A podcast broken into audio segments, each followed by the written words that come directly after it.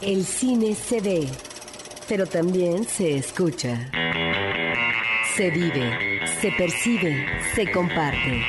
Cinemanet comienza. Carlos del Río y Roberto Ortiz en cabina.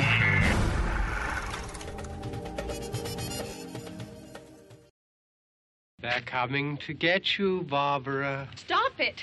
You're ignorant. They're coming for you, Barbara. Stop it. You're acting like a child. They're coming for you. Look, there comes one of them now. Dedicaremos este episodio a George A. Romero y a Martin Landau. Bienvenidos a Cinemanet. Welcome to a night of total terror.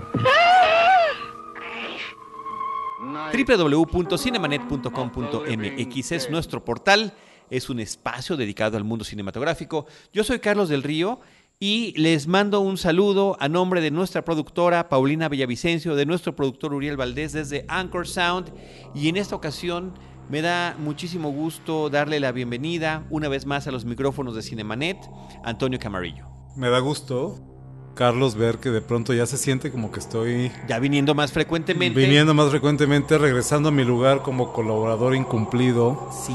¿No? Alguien que, un titular que falta mucho, dijimos alguna vez. Pero, pero lo que está mal es lo que tiene que suceder para, Para, que para convocarnos en este Para que vengas, para que vengas. Sí, estoy de acuerdo. Se trata de, principalmente en el caso de Antonio Camarillo, eh, el deceso del cineasta George Andrew Romero. Eh, ahorita él nos va a platicar con detalle la importancia de este realizador cinematográfico. Eh, independientemente de que a lo largo de este podcast, en numerosas ocasiones, en diferentes momentos, en diferentes tiempos, nosotros hemos hablado del cine de zombies. Lo hicimos, eh, pues está por ahí un, episodio que celebraba, Antonio, los 70 años del zombie cinematográfico, el episodio 111 de abril del 2007, hace más de 10 años, con el maestro Roberto Cori con Francisco de León. Está por ahí un episodio que hicimos a propósito del estreno de la película Tierra de Zombies, ese fue el pretexto, que se llama Zombies, Zombies, Zombies, los zombies en el cine. Es el episodio 388 del 20 de enero del 2010. Allí está Antonio Camarillo, Roberto Coria y un joven eh, Diego Menéndez que invitó Roberto Ortiz. En el episodio 600 retomamos cine de zombies, eh, los zombies en el siglo, en el, los zombies en el cine del siglo XXI. Fíjate, además, esto fue en el 2013, en Wow. julio del 2013, hace exactamente cuatro años, con Roberto Coria y Antonio Camarillo. Y bueno, eh, Antonio, eh, en, en todos estos episodios, lo menciono porque en todos estos episodios siempre era una referencia obligada George A. Romero. Ah. Ineludible e inevitable. Ya que estás con la con las efemérides o estás con la con la lista de los episodios, yo quisiera recordar y aprovechar para hacer Por supuesto. un comercial. Por supuesto, por No, pero también en Horroris Causa, en el podcast que, en el que comparto los micrófonos con Roberto Coria, efectivamente, y con Pablo Guisa Koestinger, eh, le hemos dedicado ya un par de, de episodios, eh, un episodio de la primera temporada, de la primera era inclusive de Horroris Causa, cuando era un podcast todavía, este, se lo dedicamos eh, a los zombies de Romero. Me acuerdo que esta este, Raquel, ¿cómo se pide Raquel? Se me fue ahorita su nombre. Ya me quemé. No le importa. Este, estuvo invitada en aquella ocasión y en la primera temporada de la nueva era de Horroris también. eh, ahora que estamos, que somos programa de radio y que estamos con WAM FM, el octavo episodio me parece se lo dedicamos también a George Romero, ya no necesariamente por la figura del zombie, sino por su importancia como autor dentro del cine de horror. De hecho, estamos, este, ahorita que estamos terminando las grabaciones de la tercera temporada de Horroris Causa, eh, de hecho vamos a incluir de último momento un, un programa dedicado a Romero, eh, pues reconociendo su importancia, reconociendo su influencia y reconociendo la inmensa tristeza que Sí. nos produce su partida. Sí, y, y- y por eso eh, no podíamos simplemente hacer la mención de, de la desaparición de un personaje como él sin incluir a alguien como tú, a un no solamente un amigo, no solamente un cinéfilo, no solamente un, un Un colaborador que falta mucho. un colaborador que debería de venir más frecuentemente, sino alguien con el conocimiento, con el afecto, con el cariño y la estima para platicar de él y de lo que significa eh, la obra que nos dejó. Claro. Creo que, creo que nadie lo dijo también como lo hizo ayer el propio Guillermo del Toro, cuando dijo eh, en una serie de tweets que efectivamente provocó entre todos los tweets que se desataron ayer y mensajes, posts en Facebook y demás, eh, que vinieron eh, después de conocerse la noticia de la muerte de Romero, Guillermo del Toro particularmente dijo algo que creo que es, debería ser el punto de partida de nuestra discusión. del Toro dijo, no cualquiera, no cualquiera puede decir que fue el iniciador, el creador literalmente de un género cinematográfico. Y ese es el caso de George Romero. No, si ustedes quieren un género, un subgénero del horror, el cine de zombies es un subgénero en forma del cine de horror, pero efectivamente eh, Romero vino a proponer una figura, un monstruo, que el monstruo es la figura central del cine de horror que no existía antes de que él en 1968 filmara Night of the Living Dead, La Noche de los Muertos Vivientes. Creo que, bueno, vamos, si eso eh, le doy toda la razón Del Toro, creo que si eso no es un primer motivo de celebración, eh, pues hay muchos más. ¿Sabes? Creo que en efecto, vamos, la figura del zombie, ya lo habremos discutido en aquellos episodios, la figura del zombie existía definitivamente, la figura del zombie eh, no exactamente igual, por supuesto. la palabra zombie, pues vienen, ustedes lo saben, del folclore haitiano y de esas eh, regiones, esta herencia del continente africano, de religiones del continente africano, las tradiciones del continente africano que llegan a América vía la migración y que ha sido abordada por muchas películas también, ¿no? Entre las más destacadas, eh, yo menciono mucho I Walked with a Zombie, Caminé con un zombie de Jack Turner, eh, que es una historia de, de vudú efectivamente y de zombies en forma, no sería la primera, ya esa película es de 1942 o 3, no me acuerdo, no estoy seguro. Años antes, en la década de los 30, eh, Bela Lugosi aparece por ahí en White Zombie, una película donde también Lugosi, tratando un poco de sacudirse eh, el estigma, la figura del personaje de Drácula, eh, aparece como este pues, científico médico loco que tiene el poder de convertir en zombie a la gente. Eh, una película muy estimable también de Wes Craven en este caso, que también ya se nos fue Wes Craven el año pasado, La Serpiente y el Arco Iris, Serpent and the Rainbow, abordaba desde un punto de vista muy formal el fenómeno de, del vudú y del zombie. De hecho, está inspirada en un libro que es eh, no una novela, sino una investigación científica, eh, antropológica, de hecho, al respecto del fenómeno del zombie. Pero ese es el zombie de la tradición del vudú, insisto, de la tradición haitiana, este personaje carente, despojado de su individualidad, convertido en una suerte de máquina, si tú quieres, en un autómata, eh, por medio de, pues no de un hechizo, pero de unos polvos mágicos ahí que dicen, de esto va la película de Craven, que existen, que sí son verdad, pues, ¿no? Pero nada que ver con esta reinterpretación que viene a hacer Romero en 1968 con su ópera prima, donde pues tal vez retoma la, la figura de, de, un monstruo, de un ser carente de voluntad, ¿no? que se arrastra trabajosamente, que camina tambaleándose, eh, un muerto vivo, que ya lo eran de alguna manera en la tradición del, del haitiano, eh, gente que desaparecía, que parecía que había muerto, que su familia la había velado y enterrado y que tiempo después, un año después, una cosa así aparecían trabajando en las plantaciones de azúcar en Haití, por ejemplo. ¿no? Entonces, esa idea del cuerpo que se arrastra sin voluntad, trabajosamente, caminando, tambaleándose, esa idea de despojar de la voluntad al individuo, pero que la revoluciona eh, Romero cuando eh, la historia es conocida, tratando de pues básicamente hay que decirlo, tratando de adaptar Soy leyenda, la novela de Richard Madison, eh, sin tener que pagar los derechos respectivos, ¿no? Ahora sí que a la pidata, como decimos por acá, ante la necesidad, ante la necesidad de contar pues la misma historia pero diferente, lo suficientemente diferente para que no se notara la influencia, pues termina, ya lo decía yo, inventando un, un monstruo, un personaje que no existía, ¿no? Eh, ustedes sabrán, están familiarizados con las actuaciones de Soy Leyenda. Está por ahí esta película de los años 50 protagonizada por Vincent Price que se llama The Last Man on Earth, el último hombre vivo, le pusieron aquí. Y en los 70 la de Charlton Heston, El Hombre Omega. El Hombre Omega, efectivamente, y más reciente, eh, que esa la vimos juntos, si te acuerdas. Sí, con Will Smith. Soy leyenda con Will Smith. Sí. Eh, todas adaptaciones de la novela, donde eh, pues, tal vez la que sea más fiel a la original sea la, la película de, de la que es con Vincent Price.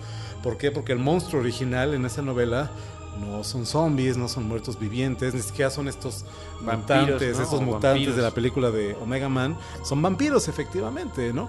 Y entonces, pues sacándole la vuelta a eso, es que Romero dice, bueno, pues no puedo hacer vampiros, etcétera, termina pues, inventando al zombie moderno, al zombie Romero que le llamamos al muerto viviente.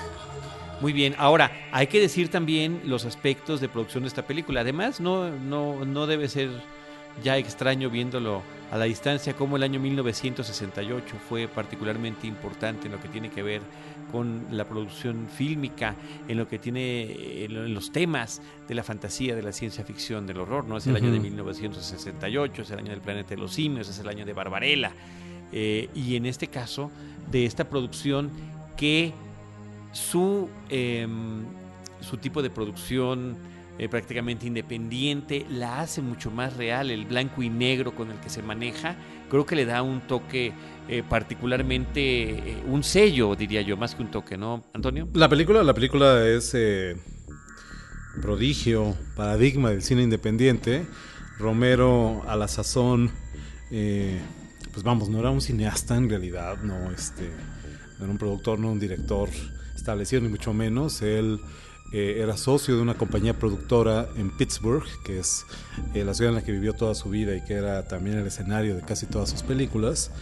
Y pues él se dedicaba, si bien sí se dedicaba a la producción, se dedicaba a la producción de comerciales para la televisión local, se dedicaba a la producción de documentales tal vez, de videos institucionales, industriales, ese tipo de producción eh, pues mucho menos glamorosa, ¿no? Cuenta la historia, eh, no hubo mucho tiempo de preparar este, este programa, todo esto va de memoria, evidentemente, pero cuenta la historia que él se juntó con nueve amigos, socios de la compañía y amigos cercanos, eh, eh, para formar esta compañía Image 10, creo que se llamaba la productora, donde pues cada quien hicieron una vaquita, literalmente cada quien apoquinó dinero, juntaron una lanita, no fue demasiado dinero, no me acuerdo cuánto fue, y terminaron haciendo este, pues una película como Dios les, dio a entender, literalmente, ¿no?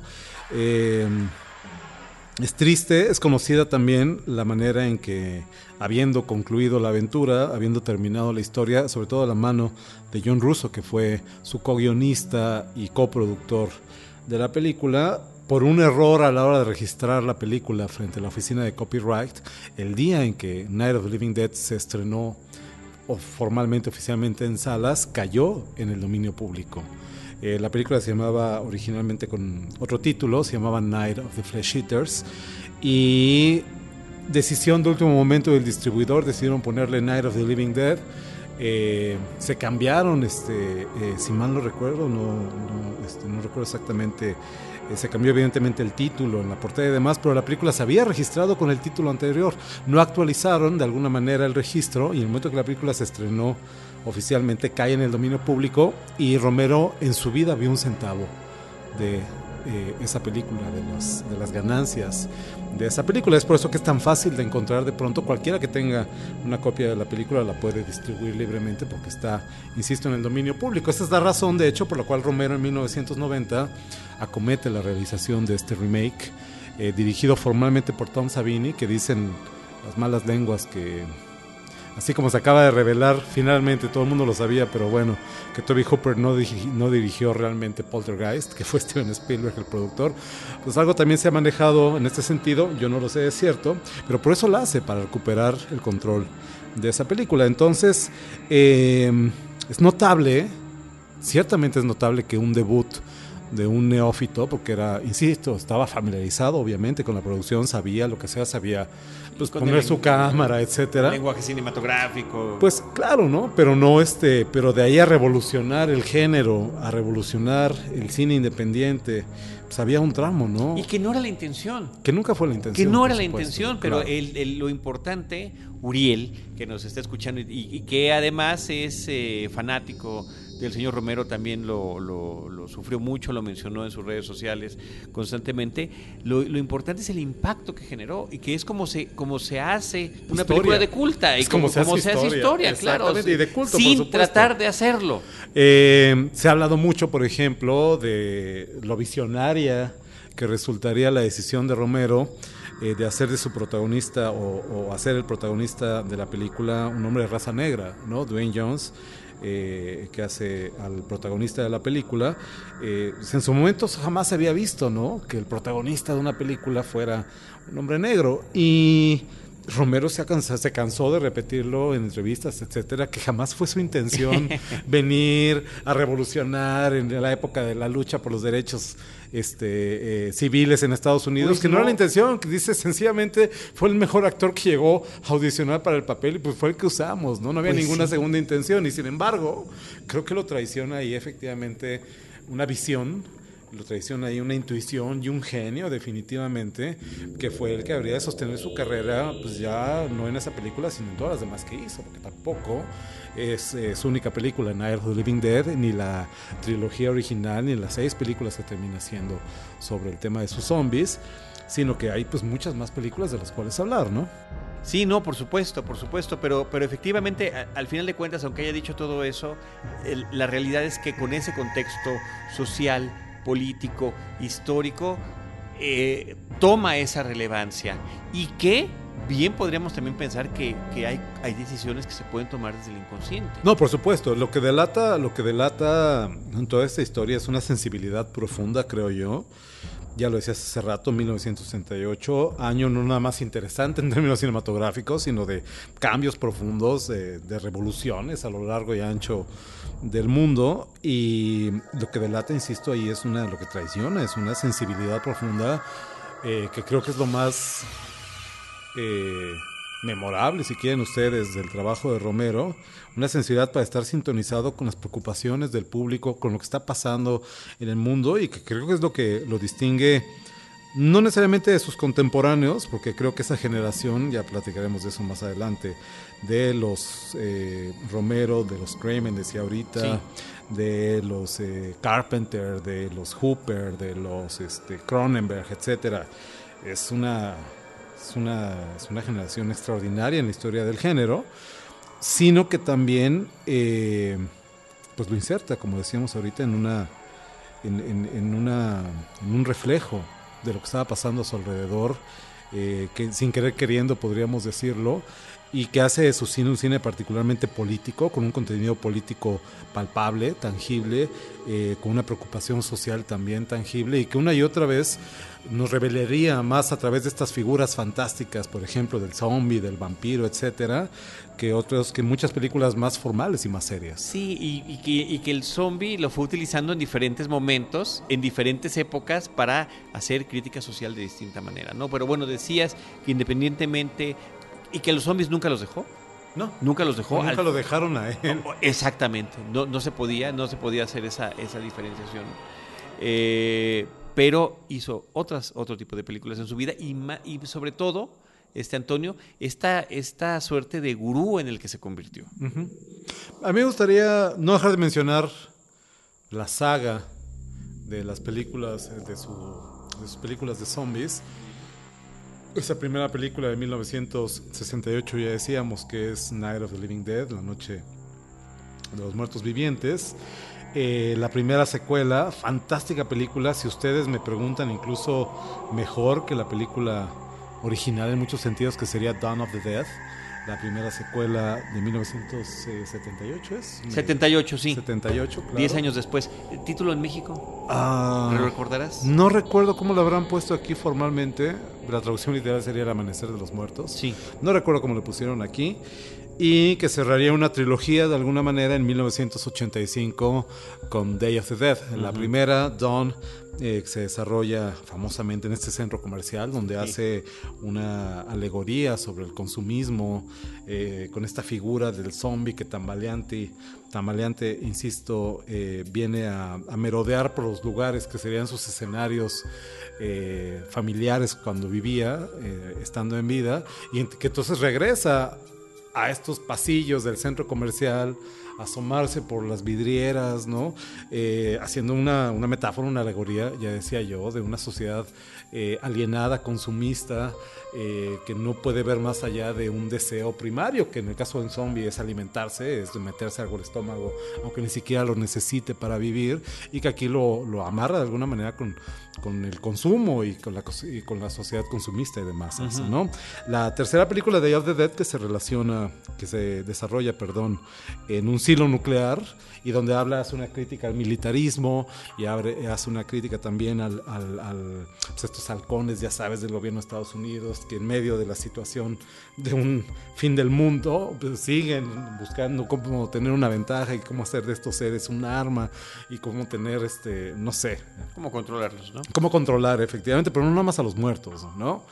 Eh, la saga dormiría durante algún tiempo, de hecho del mismo año es famosamente eh, una película relacionada a una prima de estas películas que sería Return of the Living The. Return of the Living Dead, que eh, se hace porque cuando separan sus caminos Romero y John Russo, su eh, co-guionista y coproductor en la película original, hacen un acuerdo de caballeros entre amigos y dicen, ok, sin tener que firmar nada y sin tener que formalizarlo, eh, pues vamos a hacer una cosa, los dos somos creadores de esto, entonces pues que cada uno puede explotarlo a su manera y se determinó que Romero tendría derecho, libertad de hacer cualquier película que hablara de Of the Dead como sufijo, digamos, del título de la película.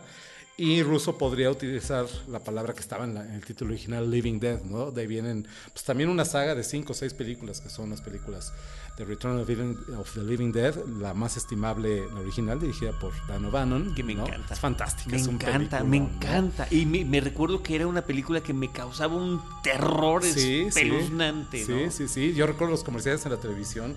Este zombie de la morgue, ¿te acuerdas? Es una mujer pelirroja que está toda podrida, cortada a la mitad y que se, hace- se, se agita en la plancha de la morgue y mueve como si fuera una especie de cola, lo que le queda de, De, columna, columna. de columna vertebral. ¿no? Y le preguntan, ¿Por qué? ¿por qué? ¿Por qué? ¿Por qué? Este, ¿no? Y dice, dice, pues es el dolor, es el dolor de estar muertos, ¿no? Que comer cerebros mitiga el olor, el dolor de la muerte. Exactamente. Que esa era la razón. Una película muy estimable también, pero que insisto, es una divergencia en el sí, camino. sí, Romero regresaría a sus zombies en tres películas menores, creo yo, pero también muy interesantes. Land of the Dead del año 2005, una película muy padre. John Leguizamo hace un papel bien padre ahí. Eh, Dennis Hopper también tiene una aparición. Eh, ahí está haciendo una crítica de nuevo social al respecto, ya sabes, de los que tienen, de los que no tienen. La historia se desarrolla en este durante el apocalipsis zombie, cuando las cosas están empezando a recuperar un poco de normalidad, si tú quieres, y la gente vive en ciudades como esta ciudad amurallada,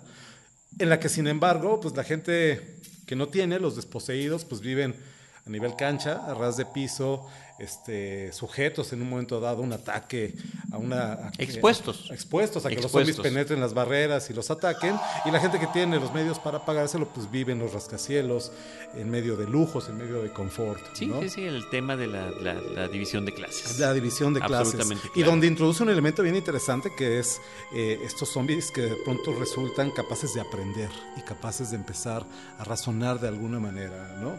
Hace posteriormente Diary of the Dead, donde lo que aborda es la comunicación digital, la era de YouTube, la era de las cámaras Y entrarle a la, a la cámara en mano, al, al- al- Sí. al- a este Al fan registro, footage, ¿no? Al fan, y al fan fan footage, alguna- una respuesta de alguna forma también a esta película de, de La Bruja de Blair, ¿no? Ajá. El, el éxito que, y eco que habían tenido. Exactamente. Y finalmente, eh, la última película que hace, que es... Ay, se me. Survival of the Survival of the Dead.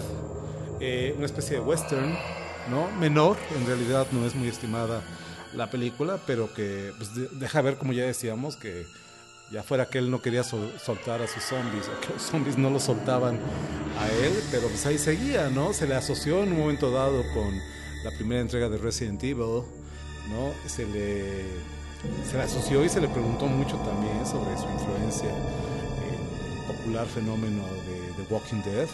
Él de hecho lo dijo una y otra vez que no le gustaba la serie y mira que yo veo una relación directa de esa serie y los conflictos que aborda con su primera película, con Night of the Living Dead, porque esa queja que tienen los aficionados a los zombies, los fans del cómic de The Walking Dead, que dicen, ah, es que casi no salen zombies, es que los zombies no son importantes. Pues es que el punto es justamente que en las películas de Romero el zombie siempre fue una figura secundaria. Decía mi madre, recuerdo muy bien cuando yo era niño y en la medio, a la mitad de la noche a mi hermano y a mí nos daba miedo y nos íbamos a refugiar a su habitación, a su recámara, que pues, se levantaba y nos ponía en la cama y nos decía, a ver niños, no, hay que tenerle más miedo A los vivos que a los que a los muertos, ¿no? sí. Creo que esa máxima se aplica en todas las películas de Romero. Y en la serie de The Y en la Walking serie de Dead. Walking Dead y en las buenas narrativas de zombies. El problema no son los zombies. Claro, es El en problema- situación extrema hasta qué punto llega el ser humano. El problema es el semejante. El problema es el que tienes enfrente. El problema son los otros. Y cómo el problema son los otros y cómo una y otra y otra vez el ser humano se revela incapaz de colaborar, de trabajar en Sí. equipo, de respetar eh, lo más mínimo al semejante para salir juntos, airosos, de cualquier situación, sean zombies, sea una catástrofe natural, sea lo que sea. ¿no? Absolutamente de acuerdo. Eso es en cuanto a los zombies. Ahora, en cuanto a el resto de su muy estimable, hay que decirlo, filmografía, eh, pues yo ayer, después de conocer la noticia y después eh, del obligado repaso al capítulo inicial de la temporada de Game of Thrones, ¿no? que no soy fan, pero pues toda la gente que me rodea sí, entonces pues no queda como mucha opción. Es La película, la película que llegué a poner a mi casa fue Donde hay muertos vivientes, por cierto, ¿no? Claro, donde también hay, pues ahí está la influencia, ¿no? Sí. Ahí está la influencia, no son exactamente zombies de Romero, tienen voluntad, tienen, son muertos vivientes y son estas figuras siniestras, ¿no? Eh, hay una, una frase que recupero del remake de Night of the Living Dead, que fue el único que atiné a poner ayer en mi Twitter cuando me enteré de la muerte de Romero, donde no sé si hayan visto la película, es muy buen remake, está en Netflix, de hecho, lo pueden ver ahí. Eh, insisto, esa película la hace Romero para recuperar de alguna manera el control sobre su creación. Y es básicamente la misma historia, aunque con algunos detalles de algunas actualizaciones a la sensibilidad contemporánea en su momento, en 1990, cuando se produce la película. Eh, de entrada, eh, el hombre negro no es más el héroe de la historia y adelantándose algunos años a la ola feminista, de la tercera ola del feminismo que estamos eh, viviendo ahora, hace de Bárbara, la chica catatónica de la primera película, la heroína, podríamos decirlo, la protagonista de la película. Y hay un momento de la peli en que Bárbara, viendo, deambulando por donde, eh, al igual que en la primera película, están dando cuenta de los zombies, ya les eh, agarraron la medida, ya entendieron que disparándoles a la cabeza los neutralizan, etcétera, los cuelgan de los árboles, los usan de dianas para tiro al blanco, se burlan de ellos, los torturan de alguna manera. Esta chica, Bárbara, está viendo toda la escena, que es desgarradora en realidad, y entonces le cae ese 20 y lo dice, they're us, we're them and they're us. Ellos son nosotros y nosotros somos ellos. ¿Por qué escogí la frase? Porque últimamente pues creo que la muerte de Romero eh, es un, bueno, es el necesario punto final a su carrera y al de cualquier artista, ¿no? Pero la muerte de Romero eh, pues deja en claro y revela la que sería la preocupación en el fondo de todas sus películas, que es la preocupación del cine de horror. Se trata de confrontarnos con nuestra mortalidad, se trata de no dejarnos olvidar que tenemos los días contados, efectivamente, ¿no? Y que en ese sentido, pues sí, Romero, ahora como sus criaturas, es uno de ellos también, ¿no? Eh, decía ayer, decía que ayer la película que vi, sin embargo, fue Martin, una película de vampiros que, sin embargo, también viene a, a, si no a revolucionar, por lo menos a reinterpretar o reelaborar la figura del vampiro. Eh, la película es de 1978, no es su segunda peli, tiene por ahí esta película There's Always Vanilla de 1971, esa no la he podido ver, esa no la he conseguido. Entiendo que es una suerte de comedia romántica, no, no comedia romántica en realidad, una... Yo tengo idea que es algo medio pornoso, pero no estoy completamente seguro, la verdad no, no me acuerdo. No lo sé. Está Season of the Witch de 1972. Esta por ahí la tengo, pero tampoco me he dado tiempo de verla. Y está The Crazies, una película muy estimable de 1973 que de alguna manera recupera muchos de los temas de Night of the Living Dead, pero que lo hace desde una premisa menos fantástica. ¿no? Se trata de infectados tanto que se hizo esta distinción entre el zombie de Romero y ya en los años 2000 de este, en este siglo, la figura del, del infectado, que no es exactamente lo mismo. Bueno, pues estos infectados también los inventó Romero con esa película. cierto, por cierto. Este, en esta película de Crisis, donde una epidemia de una enfermedad desconocida, pues vuelve a la gente salvaje, una especie de, de seres rabiosos, ¿no? Que andan dando cuenta de nuevo de sus semejantes y donde regresa, recupera estos temas de su, de su ópera prima. Eh, viene Martin después, en el 78, la historia fascinante, es una película bien interesante si no la han visto, de este chico Martin se llama, que no termina de quedarte nunca claro si eh, él cree que es un vampiro o es solamente porque su familia cree que es un vampiro que lo asume de esa, de esa manera. Se asume como vampiro, llega a vivir al principio de la película con un primo que eh, lo quiere someter a un tratamiento para ahora sí que curarlo de su vampirismo De su sed de, de sangre. de su sed de sangre, pero donde vemos que Martin pues puede salir a la luz del sol, que las cruci- los crucifijos y los ajos le hacen los mandados efectivamente, y que sin embargo sí, es una especie de depredador, es una especie eh, de, criminal sexual, si quieres llamarlo de esta manera, que sigue mujeres, las sigue hasta su casa después de que identifica a alguien que le llama la atención, se mete, ¿no? Y entonces llega con un juego de jeringas llenas de sedantes y alguna sustancia extraña, duerme a sus víctimas y una vez que, que las domina por medio de la droga, entonces sí las corta con una navaja y entonces bebe su sangre, ¿no?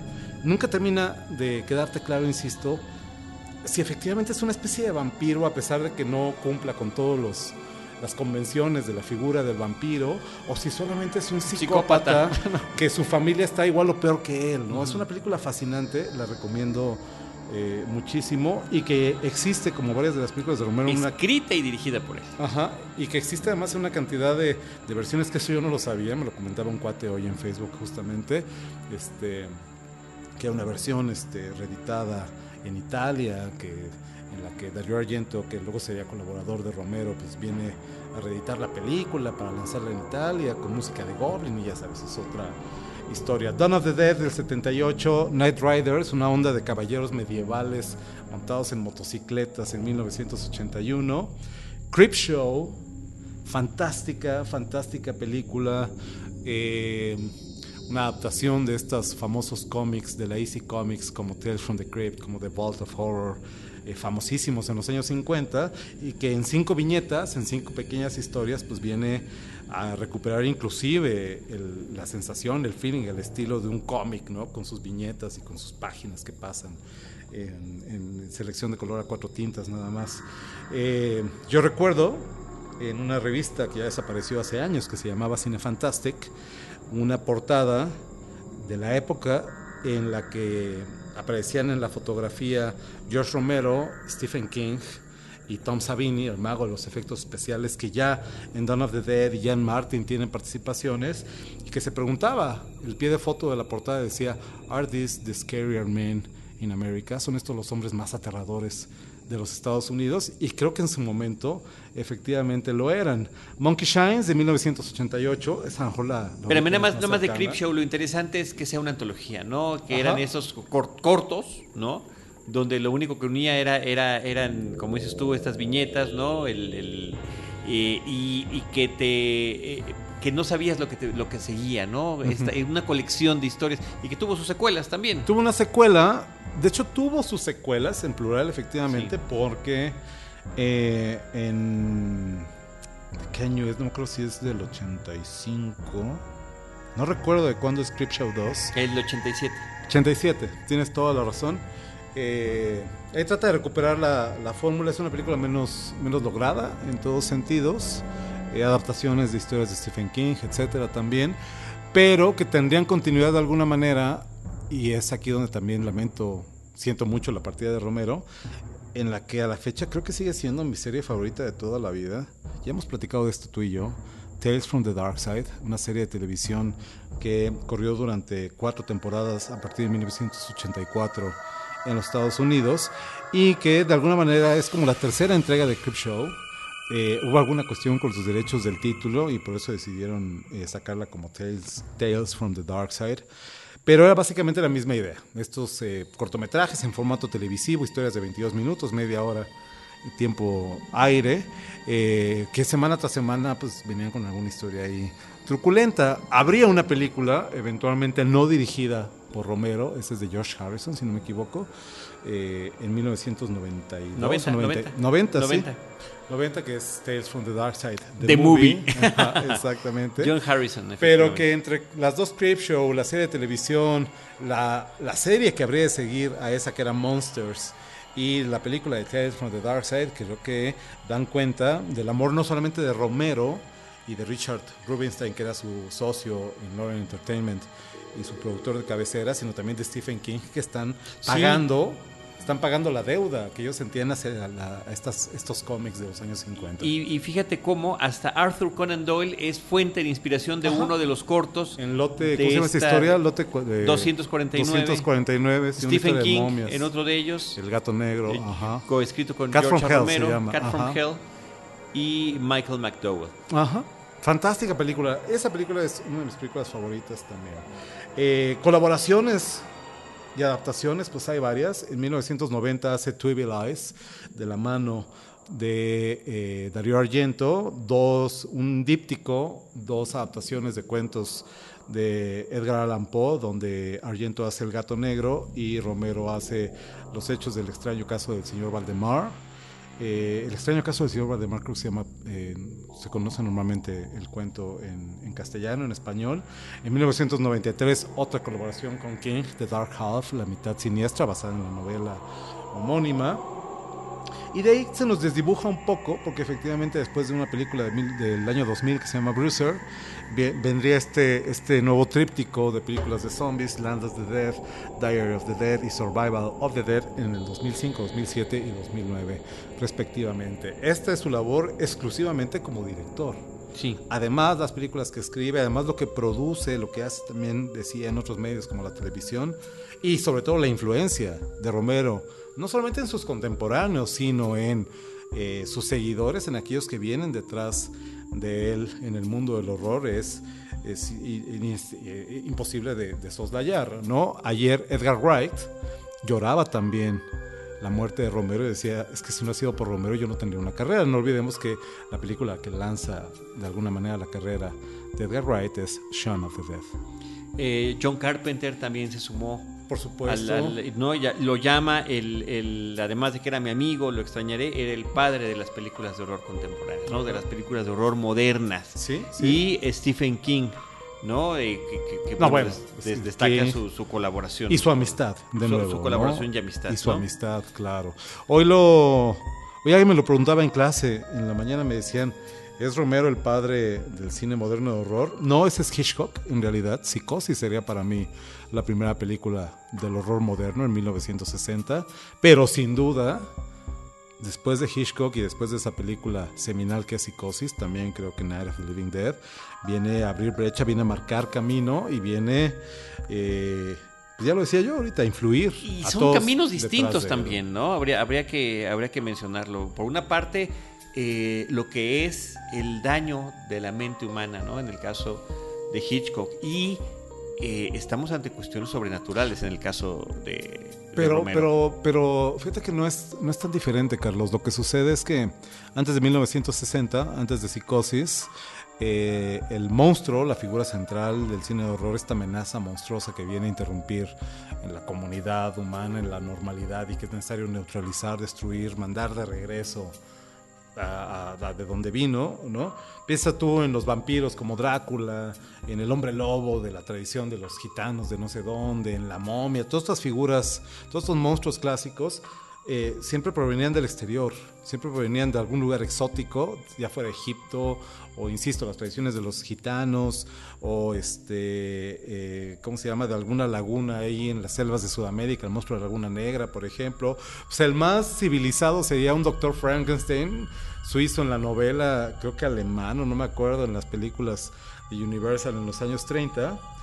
¿Dónde está la innovación de Hitchcock?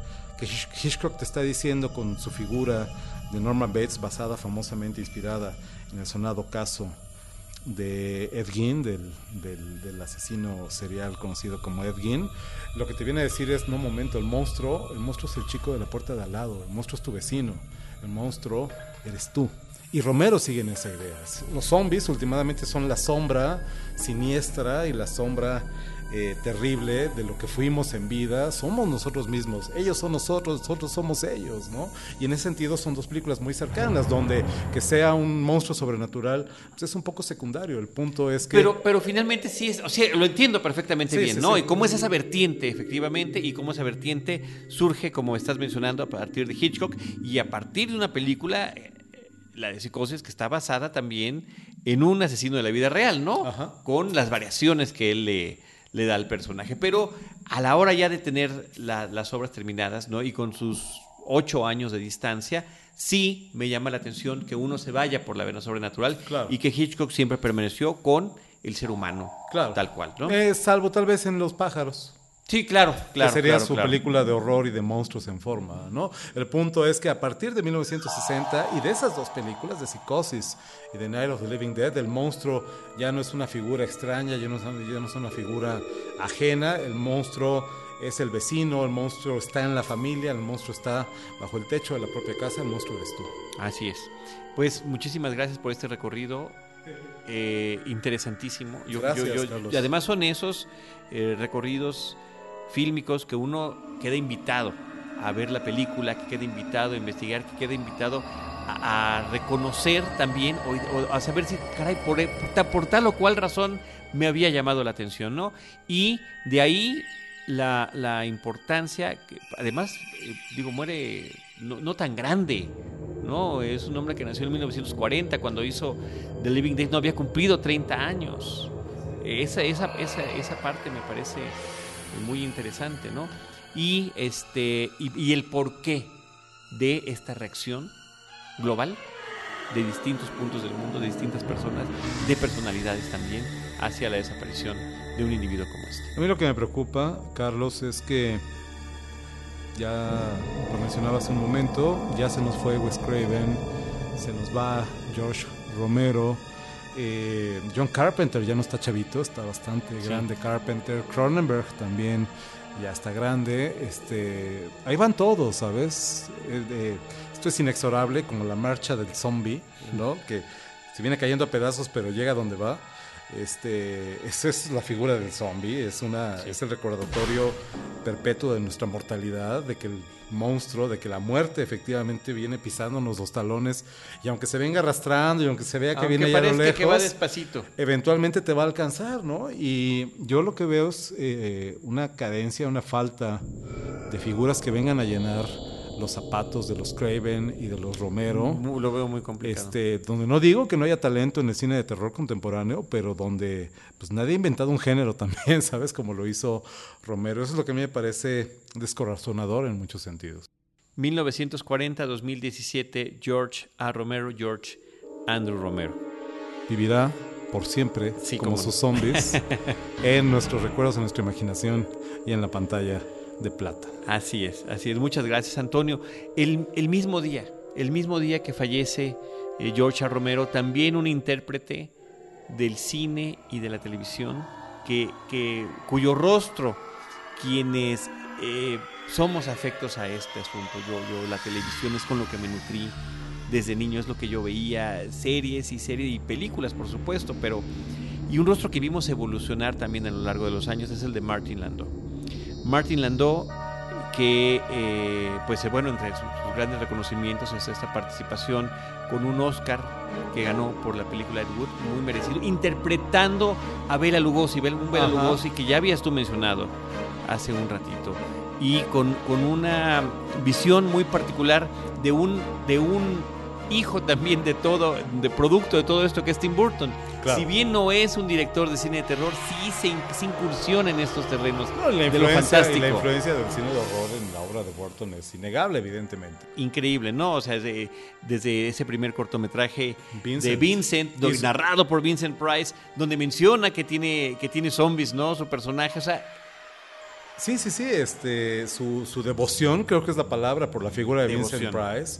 Eh, Vincent Price que murió eh, poco después de haber eh, hecho junto con Burton, eh, Edward Ah, Scissorhands, Edward donde tiene este, su último papel en forma, tiene un papel pequeño por ahí después de eso. pero- Pequeño, pero extraordinariamente simbólico, ¿no? Sí, es no. el inventor, es el científico. Y es el mentor y es la figura paterna de alguna manera del mismo Tim Burton. Burton, que por lo menos en la primera mitad de su, de su carrera todavía se, se proyectaba y lo veíamos en sus protagonistas, en sus personajes, por como supuesto. Vincent, como Edward Scissorhands, inclusive como el mismo Ed Wood, creo. Él está ahí reconociendo las deudas, ¿no?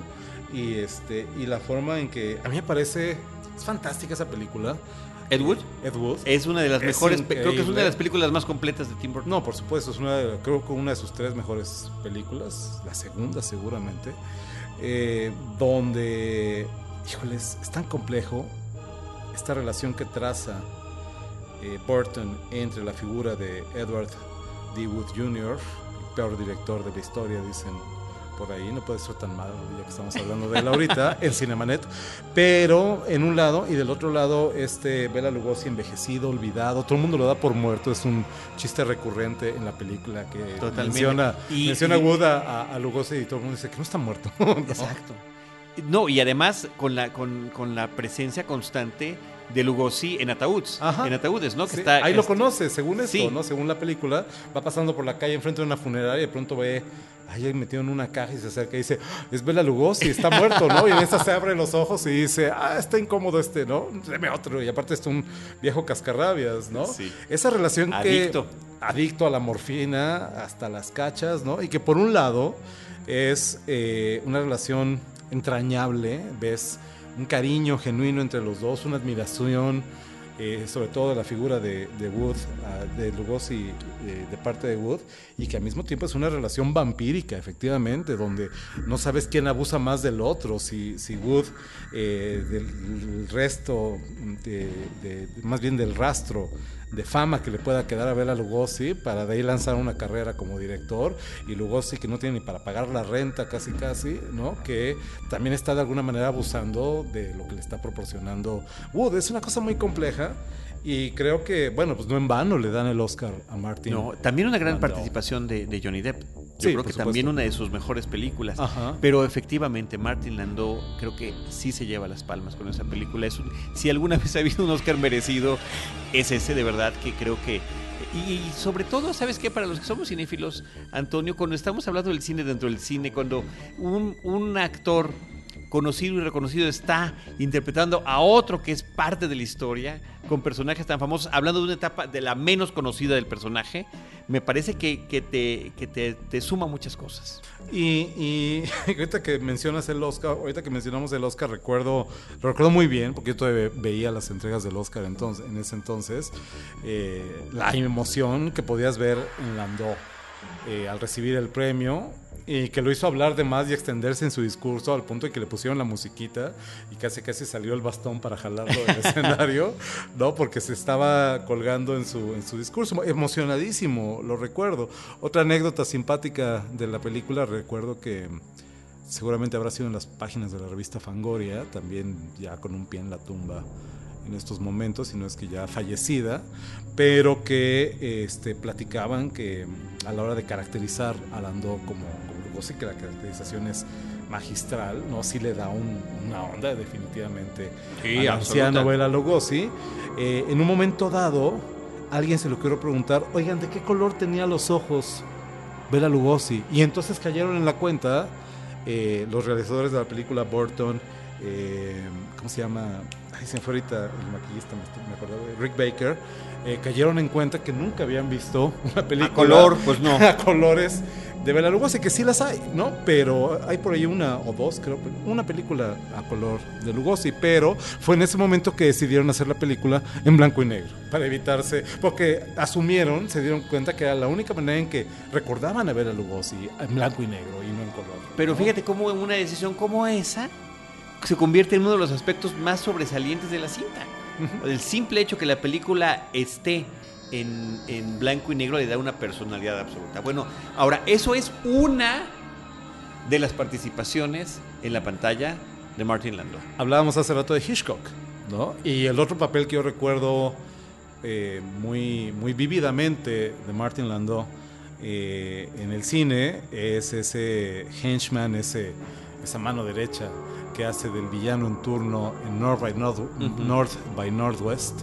Eh, Intriga Internacional, le pusieron Intriga la película aquí de 1959, una de las obras maestras de Hitchcock, eh, precursora del thriller contemporáneo, precursora de la saga de películas de James Bond también, y donde hace este papel de un, insisto, del, del villano segundón de alguna manera, porque es una presencia indeleble de la película, ¿no? Sí, y eh, su trayectoria en televisión es extraordinariamente amplia, donde yo lo recuerdo por tanta repetición que hubo y yo como agradezco que la falta de contenido permitiera que se repitieran series una y otra vez, pero la serie original de Misión Imposible, desde la primera temporada ya estaba Martin Landau y él era efectivamente el que hacía los cambios eh, de, de- de rostro y de El hombre de las mil caras, el hombre de las mil caras, decía mi mamá, en una serie de ciencia ficción de mediados de los 70, también repetida hasta el cansancio en los 80s y demás, que se llama Space 1999.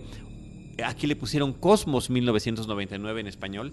Y que además la premisa era fantástica. Una explosión nuclear eh, saca de la órbita a la Luna y en la Luna hay una base. Entonces todos los que están en esa base lunar quedan vagando en el espacio porque la Luna nunca deja de, por, por esta explosión, nunca deja de estar en movimiento, Ajá. los va alejando cada vez más de la Tierra y los que están allí pues tienen que encontrar las- la forma de sobrevivir, encontrarse con otras inteligencias extraterrestres, vivir sus conflictos internos, locuras y demás. Eh, como estaba además realizada en los, en los años eh, 70, 70, ajá. el- es curioso que el, eh, pues los, la moda del futura que tra- trataban de proyectar era, ya sabes, esos pantalones acampanados y luego los tenían unas eh, tomas en contrapicado que hacía que estos pantalones de verdad fueran una cosa verdaderamente gigante. Y bueno, él era el personaje principal de esta serie, ¿no? Y también eh, un papel de una película que me encanta de Woody Allen, que no es de las clásicas películas perfectamente bien identificadas del cine de Woody, que se llama Crímenes y Pecados, Crime- Crimes and Misdemeanors. Él es el personaje protagónico que, eh, eh, que sufre este mismo dilema del crimen y castigo ruso, ¿no? Eh, hay un crimen Ajá. que podrá o no ser revelado salvo por la propia culpabilidad y conciencia del que lo ha, que- del, lo ha perpetrado, ¿no? Que es el personaje interpretado por Martin Landau y aquí Woody Allen le da una vuelta de tuerca con su ironía terrible Ajá. a esta historia que me parece que es verdaderamente sensacional. No, la carrera de, de Landau, eh, tanto en la televisión como sale también en Sleepy Hollow por ahí, como en papeles menores, si tú quieres, menores en cuanto al tiempo en pantalla, tal vez, pero nunca menores en cuanto a la oportunidad para lucir su talento histriónico, creo, creo yo. Es, es enorme, ¿no? Eh, est- estamos aquí revisando eh, su filmografía, capítulos de los X-Files, eh, capítulos de TV. De la dimensión eh, desconocida. de la dimensión de Limits, de la serie del Bonanza, Hombre Araña, De los o sea, intocables. no, no, O sea, no. donde quieras, donde quieras eh, estaba esta, esta presencia de Martin Landau. Así que, bueno, pues también es... eh, la- vivió una vida plena. No, vivió por una vida supuesto. completa. Eh, es un hombre que nació en 1928. eh, fallece prácticamente un poquito antes de, de- de cumplir los, eh, los 89 años de edad, apenas menos de un mes después de cumplir los 89 años de edad, también en el 15 de julio del 2017. Así que pues no hay más que, que agradecer todo esto, que este trabajo que realizó. eh, No, y esa herencia que nos deja, ¿no? Que de nuevo va en varios sentidos. Yo también estimo mucho, supongo que tenemos que agradecérselo también a Martin Landau eh, por su hija, Juliette, Juliette Landau, que aparece en un personaje recurrente en la serie Buffy la Cazavampiros, es Drusilla, la novia de Spike el vampiro, y que aparece también, si mal no recuerdo, en la misma Ed Wood. Si, es en- si no es... Tengo idea, no, no me crean, ahorita lo checamos, de hecho, pero tengo idea de que aparece como la novia de Frankenstein, o no, no me acuerdo quién es, no me acuerdo, en alguna película de su padre. Estoy casi seguro, pero Bueno, lo, lo increíble de aquí, que, que siempre me ha parecido este, muy curioso, y un día tendrás que venir aquí a platicar como eso, eh, sobre el tema, cómo eres tan fan, que parecería que no, de una serie como Buffy la Cazavampiros. ah, parecería que no, Carlos. No lo sé, no lo sé, no lo sé, no, no, no me termina de empatar del todo. Este, ya lo decía yo hace rato, Tales from the Dark Side eh, la sigo considerando la serie más influyente de mi vida. La Dimensión Desconocida, eh, Twilight Zone en su versión de los 80, eh, también me es una influencia particular. Pero después de esas dos, y con el paréntesis ahí de una serie que es bastante mala pero muy divertida, que era El Auto Increíble, Ajá. Buffy la Cazavampiros para mí es un pináculo de la televisión en los años 90. Muy bien. Pues ahí están el, este, estos comentarios, este homenaje, este entusiasmo de nuestro productor Uriel Valdés, la visita de Antonio Camarillo eh, para poder platicar y compartir todo esto con nosotros y de parte de ustedes la paciencia eh, y esperemos que la inquietud de conocer un poco más de estos personajes. Sí, sí, que, que es donde está la, la genuina inmortalidad. Tal vez la visión que tenía del más allá Romero era pues, más bien pesimista. Eh, tengo aquí, traigo aquí un libro que no crean que se los voy a recomendar porque lo he leído mil veces. De hecho, lo acabo de comprar hace una hora. Eh, un libro escrito por Luis Pérez Ochando que se llama Cuando no quede sitio en el infierno. Esa era justamente el logline, la frase publicitaria de Dawn of the Dead en 1978. Decía, cuando no quede más lugar en el infierno, los muertos caminarán la tierra. Y esa, insisto, pesimista, muy pesimista, nihilista eh, idea, visión del más allá que tenía Romero, pues en realidad es mucho más benigna. ¿no? Romero, Landau, Craven, toda la gente que hemos mencionado ahorita, Hitchcock, evidentemente, viven, viven Claro, por siempre claro. en la pantalla de cine. Así es. Antonio, muchas gracias. Gracias a ti, ¿Tus Carlos. redes sociales? A mí me pueden encontrar en arroba acamaril, mi cuenta personal de Twitter, eh, también en arroba necrofilmia, que la verdad es que lo uso muy poco, pero me gusta mucho el nombre, entonces por eso la sigo tratando de utilizar en Facebook, por supuesto, con mi nombre Antonio Camarillo, y este, y pues ya. Muchísimas Ah, gracias. bueno, y evidentemente en las redes sociales de eh, Horroris Causa, arroba Horroris. Por ¿no? supuesto. Mi- Saludos a todo el equipo. Saludos desde Que- aquí. Que normalmente, insisto, mis colegas. los cité y los mencioné normalmente, eh, particularmente Roberto Coria, en este caso de, de- no de zombies, de con, con Pablo, con Pablo hemos hecho otras cosas, Ajá. ¿no? Y él también nos acompañó, pero de repente anda como más ocupado, ¿verdad? En su papel de produ- productores, No, bueno. productores múltiples. Pero bueno, un saludo a todos ellos, a Horroris, eh, siempre hemos de hecho, eh, dicho y comentado sobre esta no relación que hay. Eh, pues casi de hermanos, ¿no? De podcast hermanos, de proyectos hermanos entre Horroris y, y Cinemanet. Carlos Horroris existe gracias a ti. si tú no me has invitado con demasiada frecuencia No, a... pero hubo un episodio en particular que hay que buscar cuál es, Ajá. donde yo dije, yo conozco a Antonio Camarillo que le gustan esos temas, conozco a Roberto Coria que le gustan, los, los tengo que juntar. Pues ahí está, tú, tú. No sabía el alcance de ese, de, de- pero los junté para un podcast, para que se conocieran también al micrófono, que se, que, que se conocieran intercambiando y compartiendo ideas. Y soy el más feliz de que eso eh, continúe de esa manera. Pues a ti te debemos la existencia de Horroris Causa, Carlos del Muy Río. bien. Pues gracias, gracias, chicos, gracias. Uriel, eh, Paulina Uriel. Villavicencio. Pau, ajá. Anchor Sound. Desde aquí les saludamos y les recordamos que nosotros les estaremos esperando con cine, cine y más. cine. Cinemanet termina por hoy. Más cine en Cinemanet.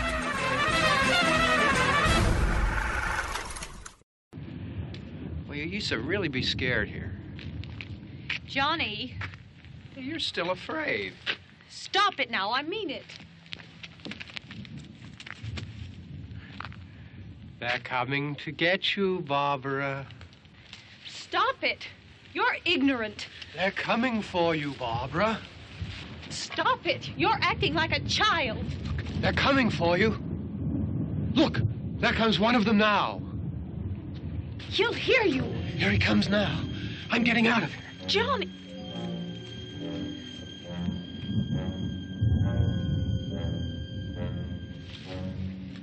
Oh!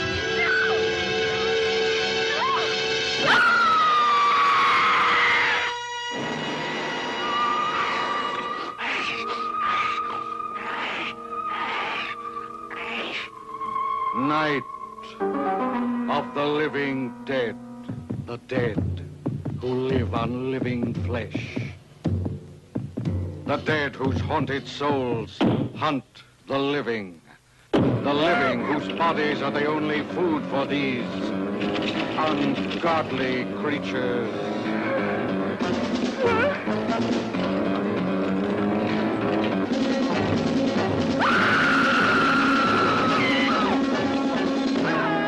Night of the living dead. Bizarre adventure in fear. An experience in shock more shattering than your strangest nightmare. Night of the living dead. A night with the dead who cannot die. A night of total terror.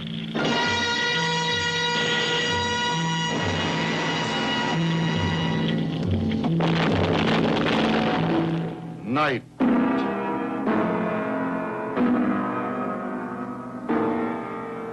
Of the living dead.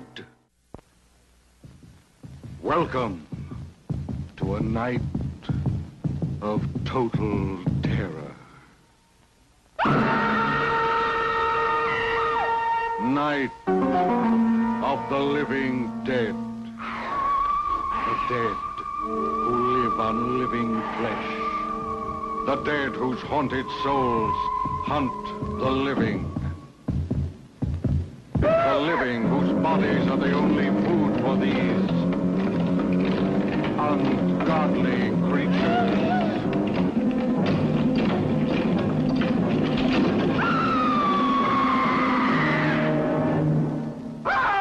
Night of the living dead. Thrilling than your strangest nightmare.